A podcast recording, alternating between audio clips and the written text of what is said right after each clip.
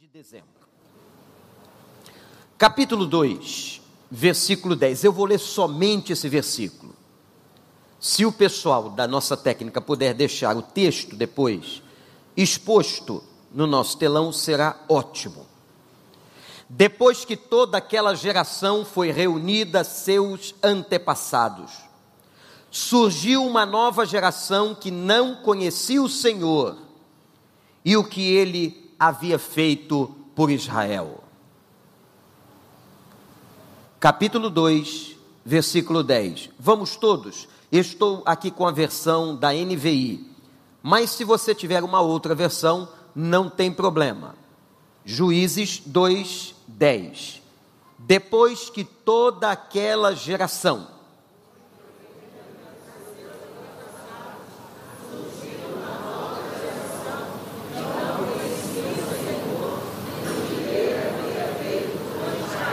Amém. Nós estamos diante de um texto, de um verso, no coração do capítulo 2, que é fundamental, fundamental, para nós entendermos, meus irmãos, o que acontece no processo geracional. Você está aqui e você conhece pessoas de uma outra geração no passado, e essa nova geração que tem surgido, e nós ficamos impressionados com as mudanças de cada geração.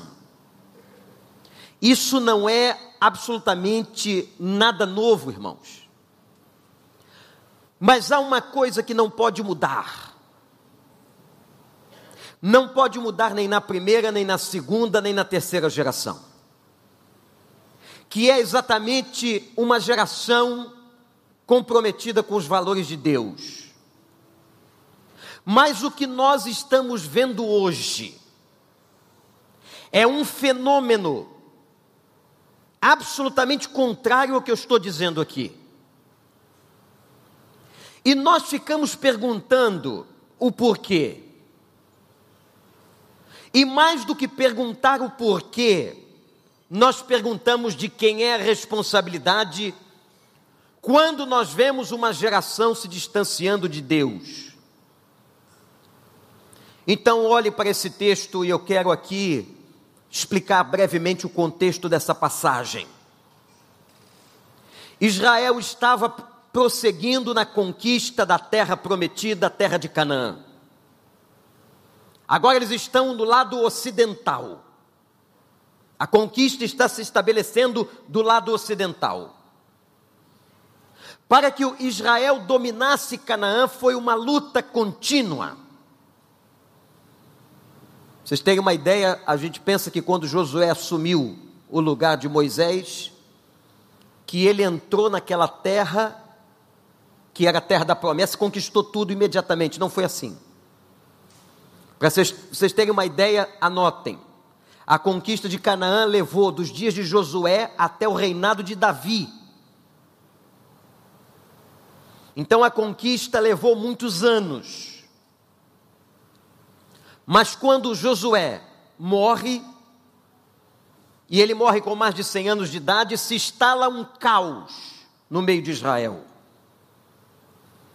E foram nomeados juízes. Estamos agora na morte de Josué, na nomeação de juízes que governaram a terra. A Bíblia fala de 13 juízes. E o versículo que nós lemos aqui declara que nesse momento, imediatamente à morte de Josué, veio uma geração que não conhecia o Senhor. Primeira coisa que nós precisamos entender é onde que tudo isso começou. Esse afastamento de Deus essa geração que o texto diz, olhe para a sua Bíblia, eles não conheciam o Senhor e o que o Senhor havia feito. Eles não conheciam a Deus e o que Deus havia feito. Onde é que tudo isso começou?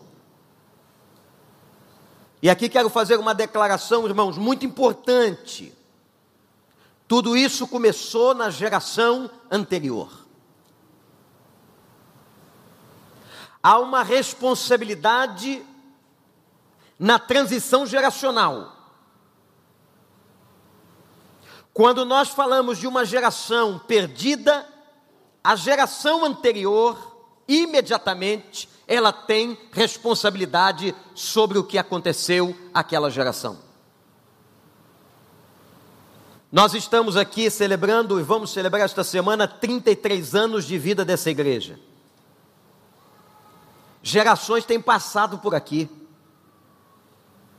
É responsabilidade nossa a formação da nova geração. Quando nós pegamos uma criança, como fizemos aqui consagrando a Deus, e ela chega à fase adulta, e esta criança permanece aos pés do Senhor, o seu neto permanecer aos pés do Senhor, o adolescente da sua casa permanecer aos pés do Senhor. A responsabilidade para que uma geração sirva a Deus é a geração anterior. Nós não podemos nos eximir de responsabilidade. Tudo começa dentro das famílias de Israel. E quando nós lemos que veio uma geração que não conhecia Deus e nem o que Deus havia feito, houve uma falha na educação religiosa do povo. Houve uma falha no processo educativo. Por isso que nós temos que estar bem atentos o tempo todo atentos. Com as crianças, com os adolescentes, com os jovens, para que eles possam não somente no momento, mas que eles possam prosseguir a cada hora da sua vida aos pés do Senhor. Amém, igreja? Aos pés do Senhor. O que nós vemos aqui é uma falha da geração de Josué na preparação com a outra geração. Tudo começa dentro de casa. É assim. É assim. Quer nós queiramos ou não, tudo começa dentro de casa. A formatação do caráter, a estruturação da personalidade. Tudo começa dentro de casa. E como quando nós vemos uma geração que não conhece o Senhor e não experimentou e não conheceu os feitos do Senhor, isso é muito sério. Segunda coisa que eu quero chamar a sua atenção qual foi a postura daquela geração que a Bíblia diz que não conhecia ao Senhor? Quando a Bíblia fala, verso 10, que uma geração não conhecia o Senhor, é que essa geração não tinha intimidade com Deus. E não saber o que Deus havia feito, é não tomar conhecimento, e naquela época isso acontecia por tradição oral, uma geração contava a outra geração, e não conheceram por tradição oral, isto é, os pais pararam de falar dentro de casa sobre os milagres de Deus. Você que é pai, que é mãe que está aqui, nunca deixe de contar aos seus filhos os feitos e os milagres do Senhor. Conte para eles, conte a bênção, conte o que Deus fez, Conte as maravilhas da sua casa, para que você amanhã não possa chorar por não ter falado e não ter contado. O que está acontecendo com essa geração? É uma geração que não reconhece a grandeza e o poder de Deus. Uma coisa muito importante, olhem para mim, irmãos. Quando nós não temos intimidade com Deus, quando a intimidade com Deus é fraca. E quando nós não reconhecemos a grandeza do poder de Deus e os seus feitos, não desenvolvemos temor. O temor a Deus de uma criança, o temor a Deus de uma geração, se estabelece por essas duas razões. Uma geração que tem intimidade com Deus e uma geração que reconhece os feitos de Deus, as bênçãos de Deus, os milagres de Deus. É aí que o temor a Deus se estabelece. Outro fato interessante é que aquela geração que não tinha intimidade, eles entraram num caminho de desobediência. Atenção ao que eu estou dizendo. Eu não estou falando de um ato de desobediência, eu estou falando de um caminho. Versículo 11 vai dizer assim: eles fizeram o que o Senhor reprova. A falta de intimidade com Deus, a falta de conhecimento de Deus os levou a um caminho de desobediência. Atenção, igreja, a desobediência não é um ato, é um caminho. E por que eu estou definindo desta forma? Porque caminho se percorre. A desobediência a Deus e fazer aquilo que Deus não se agrada não está apenas no fato de cometermos um ato, mas entrarmos por um caminho, onde nós percorremos e vamos entrando num abismo após o outro. Uma pessoa não se torna desobediente apenas por causa de um ato, mas ela se torna desobediência pela continuidade do erro.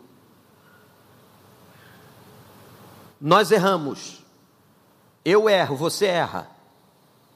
Mas o problema é quando nós permanecemos continuamente numa senda, num caminho de erros. Nós vamos fazendo o que o Senhor reprova. E se você faz o que o Senhor reprova, você está ensinando a outra geração as coisas equivocadas, erradas. Outro fato diagnóstico que está aqui é que além dessa geração não ter intimidade com Deus, essa geração não reconhecer os feitos do Senhor e entrar neste caminho de desobediência, era uma geração que entregou o trono do coração. Versículo 12 diz que eles abandonaram ao Senhor e adoraram outros deuses. Exatamente isso, irmãos. Anote aí a falta de intimidade. Uma geração que não ora, uma geração que não busca, uma geração que não reconhece o Senhor, uma geração que não reconhece os milagres de Deus, uma geração que não pode testemunhar o poder de Deus porque não o reconhece, uma geração sem temor, uma geração que entrou por caminhos de desobediência, é uma geração que entregou o trono, o centro da vida, o centro do coração. O que é que nós estamos vendo hoje? uma geração que entregou o trono do seu coração ao hedonismo. O hedonismo é essa busca desenfreada por uma vida prazerosa. O que interessa sou eu, o que interessa é o meu prazer, seja de que natureza for. E nós temos uma geração hedonista.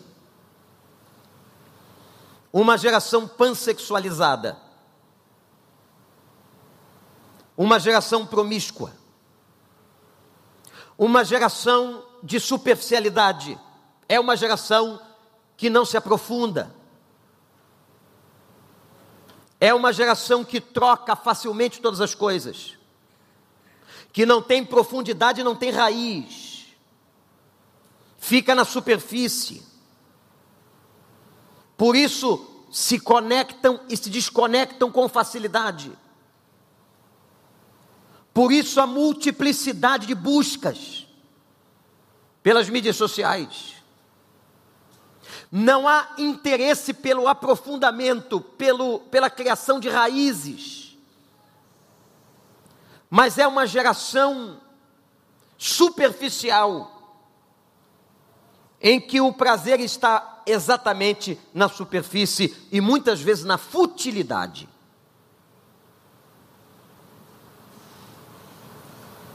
É muito difícil você encontrar uma pessoa com um telefone lendo.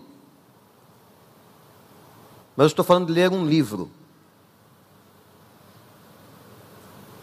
Ler um texto num book eletrônico. Porque ler um livro requer tempo. Ler um livro requer disciplina.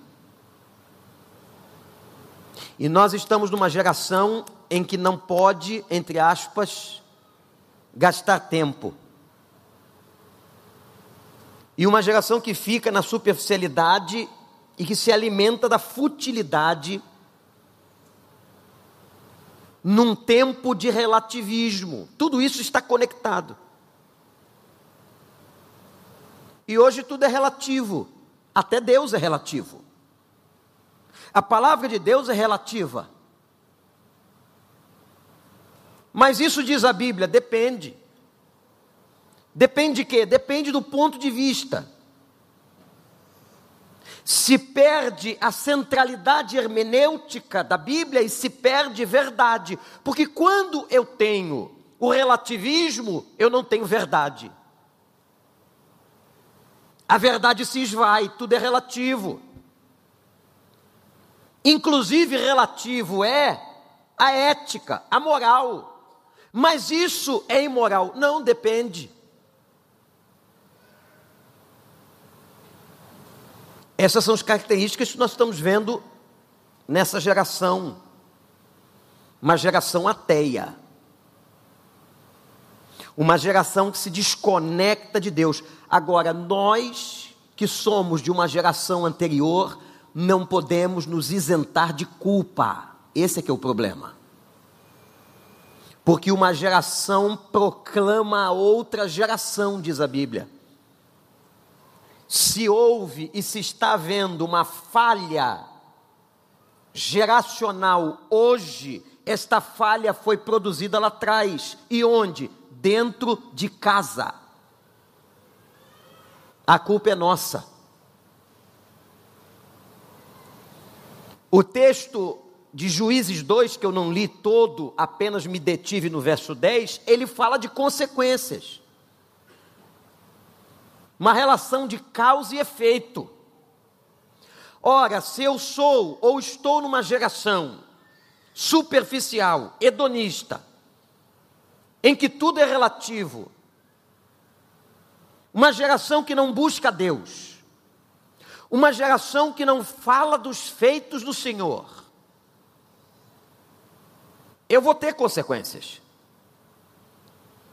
E eu os desafio e convido a lerem o livro de Juízes. Quando essa geração que sucedeu o tempo de Josué começa a experimentar algumas coisas e alguns sabores muito tristes. Versículo 14 diz que Deus os entrega a disciplina.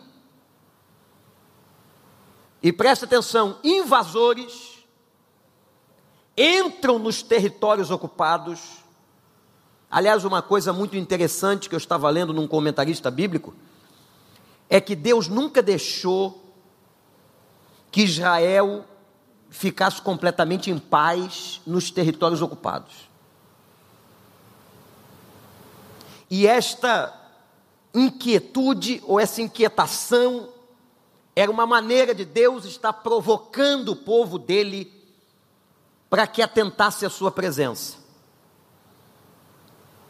Nesse contexto aqui, invasores entravam nos territórios ocupados por Israel e saqueavam. Olha que interessante. E é um verso que diz assim: a ira de Deus se acende nós estamos num tempo em que até a proclamação sobre a disciplina, o castigo de Deus ou a ira de Deus, são coisas não pregadas dos púlpitos das igrejas. Isso não atrai, isso não é de bom marketing. Isso não é agradável aos ouvidos, mas é bíblico. Você pode gostar ou não. A Bíblia não está preocupada com isso. A Bíblia está preocupada a nos ensinar, a nos educar. E eles, por causa de toda a desobediência e distanciamento de Deus, eles foram saqueados, entregues nas mãos de invasores. Olha que termo interessante e profundo: entregues nas mãos. Deixa eu fazer uma pergunta aqui para você que está na internet ou aqui. Você está nas mãos de quem? Hum? Você está nas mãos de quem? Essa expressão, quando refletida, ela é seríssima. A minha vida está nas mãos de quem? De uma outra pessoa, de uma entidade maligna, de um poderio, de uma dominação, a minha vida está nas mãos de quem? O texto diz que Deus permitiu que eles estivessem nas mãos dos invasores e foram saqueados. Você vai perguntar, pastor, o que é que querem saquear de mim? O que que o inimigo quer roubar? Eu vou dizer. Ele quer roubar sua alegria. Ele quer roubar a sua paz. Uma pessoa sem paz é uma pessoa que vive inferno na terra, não precisa nem chegar lá. O inimigo quer roubar teus recursos, fazer você gastar dinheiro naquilo que não é pão. O que, que significa isso? Aquilo que não é importante e você tem os recursos esvaziados, saqueados. O inimigo quer roubar o seu tempo. E essa história de que eu não tenho tempo não é de hoje. A questão do tempo é uma questão administrativa. Hoje nós temos mais coisas a fazer, não é? E até quando eu estou sem fazer nada, eu tenho que arrumar alguma coisa para o lugar do nada. Então as pessoas estão arrumando alguma coisa para o lugar do nada. Ele quer roubar sua família e ele quer roubar tudo aquilo que é valor importante para você. Eu volto a perguntar: você está nas mãos de quem? E o que é que estão tentando saquear da sua vida? Outra consequência que nós vemos aqui, quando esse povo e essa geração se distanciou de Deus, não tinha intimidade, não reconhecia a bênção de Deus, é que eles perderam força de resistência. Versículo 14, eles não conseguiam resistir. Gente, o inimigo, ele ataca. Isso é bíblico. Isso é uma revelação para nós, para todo crente, de que o inimigo ataca. A adversidade vem. Mas a questão é como eu vou resistir. Tem um versículo interessante sobre isso, diz assim: resistir ao diabo e ele fugirá. De novo, vamos repetir esse texto? Resistir e ele. Mas se eu não tenho forças de resistência, se eu não tenho forças espirituais, forças emocionais, vitalidade emocional espiritual, como eu resisto ao ataque inimigo? Versículo 15 diz uma coisa interessante, que era um ato de Deus, ou permissivo, sempre que eles saíam para batalhar contra o inimigo, eles perdiam, porque o Senhor era contra eles. Eles não tinham força de resistência. Olhe para mim, se distanciar de Deus deixa você fraco. Se distanciar de Deus deixa você fraco. E quando vem o inimigo, que sempre vem, com as suas armadilhas, com a sua força para te atacar, você perdeu força de resistência. Porque você está enfraquecido. Nos tornamos presas fáceis do inimigo e do pecado. O que, que o inimigo quer provocar? Que você peque. Porque se ele provoca que você peque, você desagrada a Deus. E você não tem força de resistência. E a gente começa a perder uma batalha atrás da outra. E a gente entra numa espiral descendente e não ascendente. E a gente começa a cair no fosso. E um abismo vai chamando outro abismo. Isso é caminho de perdição. E quando nós percebemos, nós estamos envolvidos, nós estamos caídos, nós estamos fracos.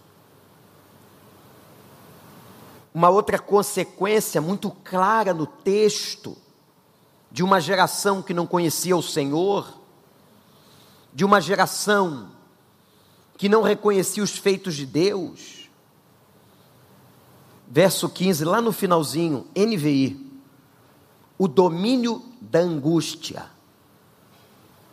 Olha que coisa interessante. O domínio da angústia. Grande angústia os dominava. É muito interessante a conceituação psicológica do estado de angústia, que é diferente do estado de tristeza. Parecem palavras similares ou sinônimas, mas não são. A angústia, ela é um estado que se caracteriza por uma ansiedade, uma inquietude da alma e do psiquismo humano, uma sensação que produz até dor física. Você sabia que a angústia dá dor no peito? Aquilo dói fisicamente, gerando em nós insegurança. O filósofo dinamarquês, nascido no século XIX, chamado Kierkegaard, ele falando da angústia, filosoficamente diz que angústia era um medo sem foco. E quando eu vejo aqui o texto dizendo que aquela geração, aquele povo, sentia angústia, imagina. Além de todas as consequências, um coração angustiado. Ora, um coração angustiado não tem paz. Então, nós temos aqui, na continuidade do capítulo 2 do livro de Juízes, uma relação de causa e efeito.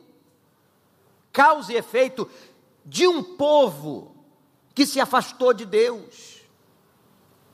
E que não adiantava a geração anterior dizer é culpa deles, olha que geração ruim, olha que geração má, olha que geração perdida. Não, porque tudo que estava acontecendo havia uma grande responsabilidade da geração anterior.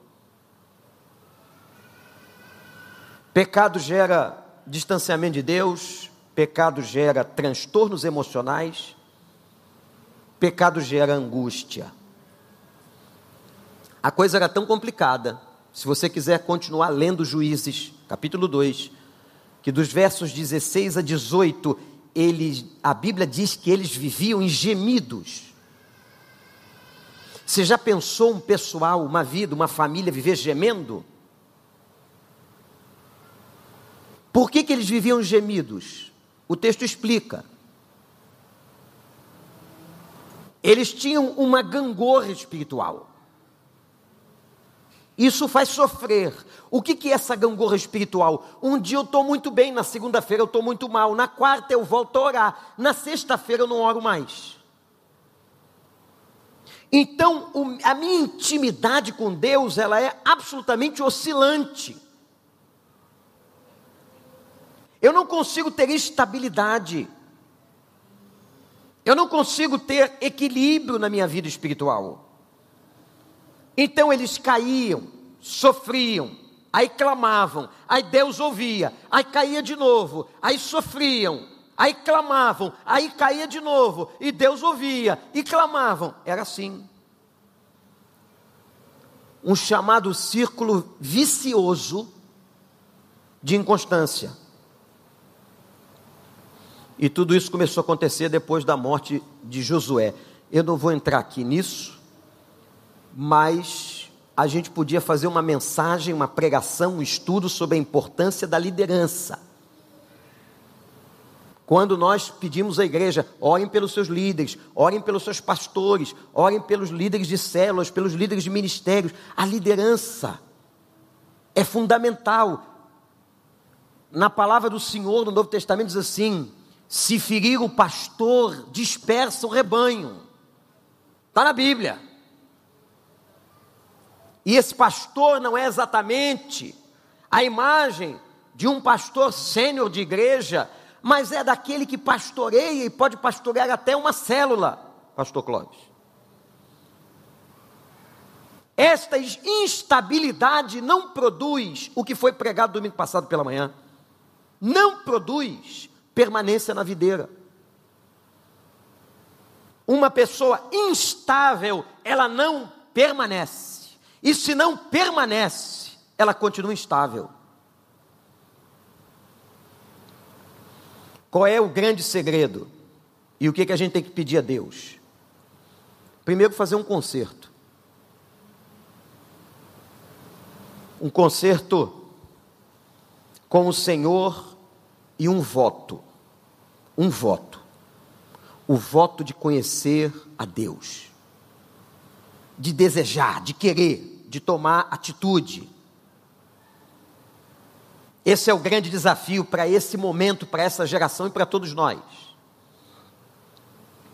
Porque se uma, uma geração decide conhecer o Senhor, ela proclamará a outra geração, aos seus filhos e seus netos, consagrar a vida, ter uma experiência com o Espírito Santo, buscar a Deus, viver os valores de Deus, vencer o mundo, como diz a carta de João.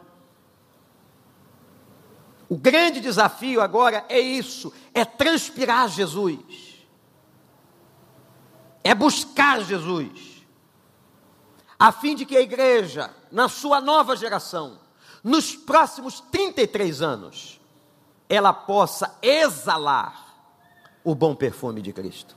Amém, gente? Uma geração temente a Deus. E eu quero dizer aos jovens e adolescentes que estão aqui ou nos ouvindo: vocês podem ser melhores do que nós. Eu quero, e eu tenho certeza que todo mundo mais velho, da geração anterior, quer uma geração nova melhor do que a nossa. Amém? Amém uma geração que marque o mundo, uma geração que faça diferença, uma geração que esteja no governo, que esteja nas empresas, que esteja nas organizações, transpirando Cristo, levando a mensagem de Cristo, pregando Cristo, falando de Cristo, honrando Cristo, amando Cristo e que possa contagiar o, nome, o mundo com a mensagem e com o nome de Cristo. Que mude a realidade, que não seja uma geração só de barulho, mas seja uma geração de vida com Deus. Que Ele nos abençoe. Vamos orar. Fique em pé. E não esqueça que você tem responsabilidade com a nova geração. Não importa quem você seja, você tem responsabilidade com a nova geração. Você tem responsabilidade com a nova geração. Não importa a sua idade. Queria que você baixasse a sua cabeça e orasse pela nova geração. Eu não sei se você tem filhos, se você tem netos, não sei quanto tempo tem seus filhos, seus netos. Tem gente que pode ter bisnetos aqui. Ore e diga a Deus assim: Senhor, eu quero dar exemplo a essa geração. Eu quero dar exemplo, Senhor. Vamos entregar a Deus pedir que o Senhor abençoe, abençoe a nova geração.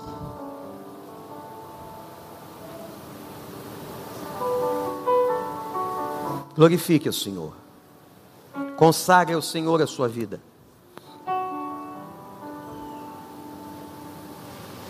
Entregue a Deus a vida dos seus filhos, dos seus netos.